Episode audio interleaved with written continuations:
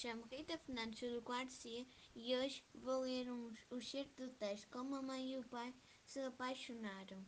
Há muito tempo, quando os meus pais eram pequeninos, eles não se conheciam.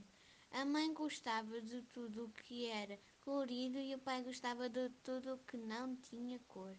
Assim que o pai aprendeu a contar até 10, de, deu um número a cada prateleira da sua estante. Quando se aborrecia e não tinha nada para fazer, tirava a vaquinha de peluche da prateleira número 9 e arrumava na prateleira número 4.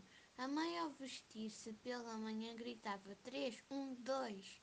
Atirava-se para cima de uma enorme montanha de trapos e revolvia toda até ficar com o corpo todo coberto de roupa.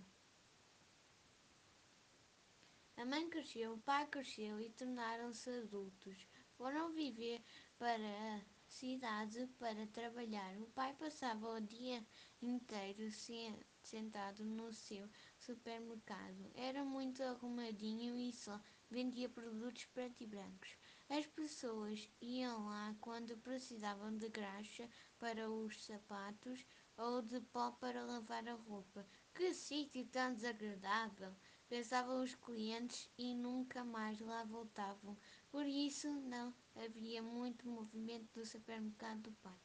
A mãe vendia roupas coloridas que ela própria fazia, mas a sua loja estava sempre tão desarrumada que as pessoas pensavam que era uma casa de velharias. Raramente se lembravam de ir lá comprar fosse o que fosse.